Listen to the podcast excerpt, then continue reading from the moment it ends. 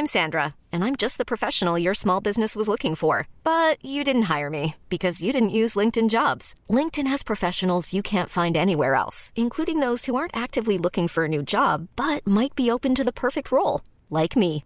In a given month, over 70% of LinkedIn users don't visit other leading job sites. So if you're not looking on LinkedIn, you'll miss out on great candidates like Sandra. Start hiring professionals like a professional. Post your free job on linkedin.com/achieve today. Les amis, bienvenue. J'espère que tout le monde va très bien, très content de vous retrouver ce soir pour cette nouvelle vidéo. Mais je sais pas si je suis si heureux que ça. Mon Olympique lyonnais s'impose contre le Paris Saint-Germain, un but à zéro au Parc des Princes, un but de Bradley Barcola. Globalement, dans l'ensemble, est-ce que c'est une victoire méritée? Je dirais plutôt oui, parce que j'ai trouvé le PSG si, si faible, si pauvre. Mais franchement, moi je sors de ce match et je vais pas analyser le match vraiment dans la profondeur, dans le détail, parce que j'ai vu le pire match que j'ai vu ce week-end, un des matchs les moins intéressants que j'ai vu cette saison. Un niveau technique, j'ai trouvé très très pauvre du côté du PSG et pas beaucoup meilleur du côté de l'OL, même si nous on a eu des occasions. Je sais, le Parc des Princes contre le Paris Saint-Germain, ça devrait être une victoire de prestige, ça devrait être une victoire qui me rend heureux. Et la vérité, c'est que je suis juste heureux pour ce mec, pour Bradley Barcola, que moi je kiffe bien. En début de saison, je me disais il allait faire une très bonne saison, en tout cas, il allait faire une saison de révélation, il allait être suivi à partir de ce moment Finalement, c'est que à partir de 2023, à l'arrivée de Blanc, etc. Mais donc, moi, je suis content pour lui. C'est un gars que je kiffe bien, sur le terrain que je kiffe bien. Tout le reste me laisse très froid. Et quand je vois ce titre de l'équipe, c'était hier, j'imagine, ou ce matin, la une de ce matin, catégorie prestige, Paris Saint-Germain, Olympique Lyonnais. Ça, c'est un match qui, normalement, c'est le sommet de notre championnat, un des sommets de notre championnat. C'est un des deux ou trois matchs les plus importants de Ligue 1, normalement. Et si ça, c'est notre affiche du dimanche soir, et une des meilleures affiches qu'on a à proposer. Je suis, j'ai honte un peu. Franchement, ce sera peut-être le titre de la vidéo et ça peut vous paraître un peu dur, euh, je sais pas, spécial pour un mec qui est supporter de l'OL d'être si euh, triste entre guillemets quelques minutes après une victoire au Parc des Princes contre le Paris Saint-Germain. Mais ce match, je l'ai trouvé toxique du début à la fin. Ce PSG qui est tellement, tellement dysfonctionnel, moche, qui font, qui marche pas, qui est qui est animé par euh, tellement de choses négatives. L'Olympique Lyonnais, c'est pas beaucoup mieux pour être honnête. C'est honnêtement, on a deux des clubs les mieux, les, plus euh, clownesques, les moins bien gérés de France et d'Europe. Il y a quelques quoi, moi, je crois que je posais la question sur Twitter en mode quels sont les clubs les moins bien gérés d'Europe? Et au-delà de euh, des euh, Juve, Valence, euh, Séville récemment, on avait PSG, OL, évidemment qui revenait souvent. Campos, sa réaction, je la trouve nulle, toxique, lui descend alors que son effectif est catastrophique, calamiteux pour réclamer quelque chose auprès de l'arbitre. L'arbitrage en lui-même, on peut dire aussi que même si les règles ont été appliquées stricto sensu, ça, c'est vrai que c'est une main de Lovren. C'est vrai que ça, devrait être penalty si on avait de, vraies règles dans le monde du foot. Normalement, ça, c'est une main, ça, ça siffle. Même si dans les règles, c'est pas le cas. Ça, je suis d'accord pour le dire aussi parce qu'elle n'est pas euh, particulièrement. Euh, c'est pas une main dans une position non naturelle. C'est vrai qu'il est dans la poursuite de sa course. Je crois que les mains qu'on siffle aujourd'hui, mais même moi, honnêtement, qu'est-ce que j'en sais. Ça change tellement cette réglementation. On n'a pas de, de vraie base aujourd'hui mais j'ai l'impression que c'est plus euh, les mains qui sont hautes quoi plutôt que les mains qui sont basses comme ça. Aussi parce que le, centre de Nuno Mendes est aussi proche peut-être.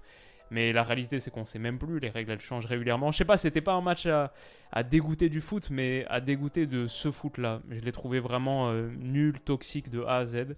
Et euh, même les réactions je les trouve pas appropriées. Celle de Renato Sanchez dans la foulée je trouve pas qu'ils mettent les mots particulièrement sur ce que sont les mots du PSG MAUX.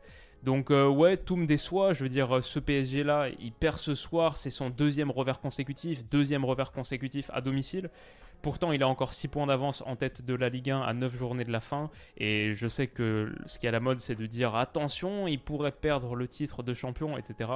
Pour moi, ils vont quand même être champions confortablement. Ils ont encore 6 points d'avance et le goal average. Il reste, il reste 8 journées, les gars. Euh, ce PSG-là qui va être champion pour moi et qui est encore largement en tête, ça aussi pour moi, ça, ce PSG-là, largement en tête de notre championnat, là aussi j'ai honte. J'ai honte, même si mon Noël gagne ce soir, bah, j'ai honte qu'on soit 22 points de cette équipe, qu'on ait 44 points après 29 journées. Évidemment, nous, ce qu'on joue, c'est la Coupe de France, et aussi pour ça, je pense que je suis assez détaché du résultat du match ce soir. Ce match n'était même pas important pour nous. Et ça aussi, je trouve ça triste. Tu arrives au Parc des Princes, tu fais un, bon match, j'imagine. On peut dire c'est un bon match. après, l'adversaire, je l'ai trouvé tellement nul. Je l'ai trouvé tellement nul que je sais même pas si c'est un bon match. J'ai trouvé qu'il y a plein d'actions qu'on a menées qui n'allaient pas au bout. Techniquement, des choix vraiment, la justesse technique. Il y avait des trucs vraiment à la ramasse et il y avait des choix qui étaient très très mauvais dans les transitions. On avait tellement souvent des grands espaces à attaquer, à exploiter. On l'a si souvent mal fait que J'arrive même pas à être satisfait de, quoi que ce soit, même dans l'attitude, même dans l'attitude sur les joueurs. Mon Noël, je sais pas, euh, sur l'action au Barco Lamarck, Cherki qui pourtant est peut-être un de ceux qui fait la meilleure mi-temps sur les espaces qu'il a ouverts sur la première, la manière dont il se plaint, dont il engueule Koumbedi, il me semble que c'est Koumbedi. Euh, je sais pas, ça montre une équipe que, c'est pas une équipe non plus. Mais ouais, je sais que je vais être très amer, très dur sur, sur mon, mon débrief de ce match, mais mais je sais pas, j'ai peut-être j'étais pas dans un bon état d'esprit, peut-être j'étais de mauvaise humeur, je sais pas, pourtant j'ai passé plutôt une bonne journée. Mais dès le début, ce match, je l'ai trouvé toxique. Et je trouve qu'il est un peu euh, représentatif de l'état de ces deux clubs, du Paris Saint-Germain en ce moment, euh, et de l'Olympique lyonnais. J'ai pas grand chose de positif à en dire. Je suis content qu'on ait gagné, I guess, aussi parce que ça nous permet de bien préparer un match très important à Nantes. Ça, ok, c'est le moment clé de notre saison. Il va falloir bien le négocier mercredi. Ça, ça me, rend heureux, mais, mais ouais, j'ai un peu quand même l'impression d'avoir perdu ma soirée à regarder deux équipes et deux clubs que je trouve euh, qui vont tellement, tellement pas dans la bonne direction dans l'ensemble. Bon, il y avait Naples-Milan, ça c'est quelque chose dont j'ai envie de parler. J'ai envie de parler demain, je pense, qu'on en fera une analyse l'analyse du match. Là, il y aura sans doute des choses à dire. Graham Potter limogé par Chelsea, je l'ai appris dans la soirée aussi. Je crois qu'on a eu la nouvelle euh, début de seconde période, à 22h apparemment, la nouvelle. Donc euh, ça aussi, vraisemblablement, il faudra en faire quelque chose. Peut-être que Nagelsmann arrive, lui que j'envoyais plutôt à Tottenham, et quelqu'un dans les commentaires m'avait dit attention, Chelsea, Chelsea, ça peut être une vraie piste. Chelsea de Todd Bowley qui adore les petits jeunes, etc. Bah, bien vu à toi dans les commentaires. Enfin, on verra, mais mais ça pourrait, ça pourrait arriver, et encore plus tôt que ce que le gars pensait parce qu'il se disait peut-être plutôt la fin de saison. Ouais, franchement, euh, il y a plus de choses dont j'ai envie de discuter que ce PSG-OL que j'ai trouvé décevant un peu de partout. Dites-moi ce que vous en pensez, les supporters lyonnais, parce que je pense, enfin, si je dois anticiper une réaction à cette vidéo, c'est que il y aura peut-être un petit peu d'incompréhension. Après tout, est-ce que c'est pas à cracher dans la soupe de se plaindre d'une victoire au Parc des Princes? Mais pour être honnête, personnellement, elle me fait pas grand-chose. Et pourtant, il y a des victoires contre le PSG sur les dernières années où j'ai tellement, tellement vibré, qui font partie de mes meilleurs souvenirs de supporters récents. Celle-là, j'ai tellement pas vu le foot que j'aime des deux côtés. Évidemment, encore plus du côté du PSG, mais des deux côtés. Donc, euh, ouais, je suis je sors avec un petit peu d'amertume et cette, euh, cette catégorie prestige, bah, on n'a même pas vu un centième.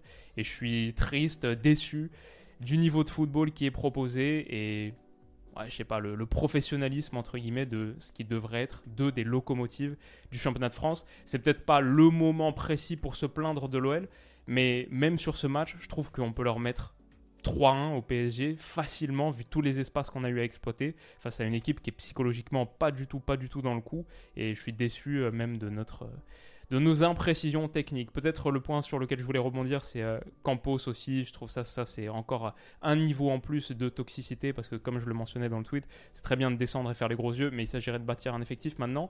Et quand on regarde l'effectif, pauvre Christophe, je disais, même nous, on a plus de matière sur le banc que lui. Moi, ça m'a vraiment choqué, ça, pendant le match. J'ai déjà parlé de la faiblesse du banc. Il y avait des absences, c'est vrai. Mais la faiblesse de l'effectif du PSG contre le Bayern, la, différence dans la qualité des entrants, on l'avait vu. Bah, même là, l'OL. Et ça, c'est un PSG qui, même en mettant trois gardiens sur sa feuille de match, il y avait quand même sur le banc Sergio Rico et Alexandre Letellier. C'est un PSG qui arrive même pas à remplir son banc. On avait un gars de plus que sur le banc ce qui signifie à quel point cet effectif il est terriblement mal construit. Et Christophe Galtier, moi j'ai dit depuis le début, premier jour de sa nomination, qu'il est pour moi pas l'homme de la situation, mais de plus en plus j'ai de la peine pour lui parce que je vois pas ce qui est possible de faire avec ce PSG là. L'équipe, le mec qui réussira à faire du Paris Saint-Germain, et peut-être qu'il faudra plusieurs mecs, un directeur sportif, un nouvel entraîneur, les deux nouveaux gars, et plus de personnes encore, beaucoup plus de compétences dans ce club. Peut-être euh, ça va encore plus haut, c'est un truc dont on parle depuis un moment.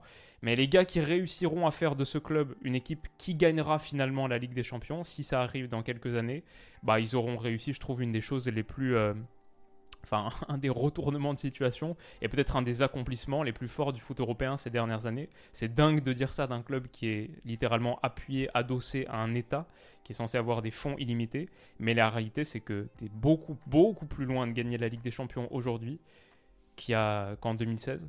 Et ça, c'est quand même euh, assez terrifiant en ayant pourtant euh, ce qui est sans doute le meilleur joueur du monde dans ton effectif. Enfin, je sais pas, il y a tellement, tellement de trucs à dire et, on va continuer à parler du PSG évidemment, de comment le reconstruire, comment le rebâtir, quel choix d'homme à faire, un petit peu à tous les étages, mais qu'est-ce que tu fais de cet effectif? Comment est-ce que tu le transformes pour avoir quelque chose qui, qui ne ressemble pas à ça? Quel est le problème aussi de la Ligue 1 quand ça, ça va vraisemblablement gagner le championnat sans trop de problèmes. Voilà, moi je fais cette vidéo, elle est très émotionnelle et, euh, et vous me direz ce que vous en pensez, mais je pense qu'il y a beaucoup euh, d'angles morts dans, dans, dans, le raisonnement, entre guillemets, que c'est peut-être même pas le bon moment pour parler de tout ça, pour être déçu, mais, euh, mais c'est ce que je ressens le plus fortement au sortir de ce match, qui m'a vraiment déplu. Dites-moi ce que vous en pensez en commentaire. On se retrouve demain pour parler de vrai foot. Je crois qu'il y a beaucoup de choses qui se sont passées ce week-end. Bien sûr, hier, j'ai fait deux vidéos Bayern Dortmund, City, Liverpool. Là, pour moi, il y avait vraiment de la matière à exploiter. Je suis très hypé hein, sur la suite de la saison qui arrive, les quarts de finale de Ligue des Champions, avec en plus ce Naples-Milan et ce résultat tellement surprenant qui met une pièce de plus dans la machine des surprises. J'ai hâte d'en parler. Chelsea, beaucoup de sujets aussi à venir là-dessus sur les jours qui viennent. Donc, on se retrouve très vite. Prenez soin de vous et de vos proches. Passez une bonne semaine qui démarre. Et voilà. À bientôt. Bisous. When you make decisions for your company, you look for the no-brainers. And if you have a lot of mailing to do, stamps.com is the ultimate no-brainer. It streamlines your processes to make your business more efficient, which makes you less busy. Mail checks, invoices, legal documents, and everything you need to keep your business running with Stamps.com. Seamlessly connect with every major marketplace and shopping cart. Schedule package pickups and see your cheapest and fastest shipping options from different carriers. With rates up to 89% off USPS and UPS rates. And with the Stamps.com mobile app, you can take care of mailing and shipping wherever you are. Make the same no-brainer decision as over 1 million other businesses with stamps.com. Sign up with code program for a 4-week trial plus free postage and a free digital scale. No long-term commitments or contracts. That's stamps.com. Code program.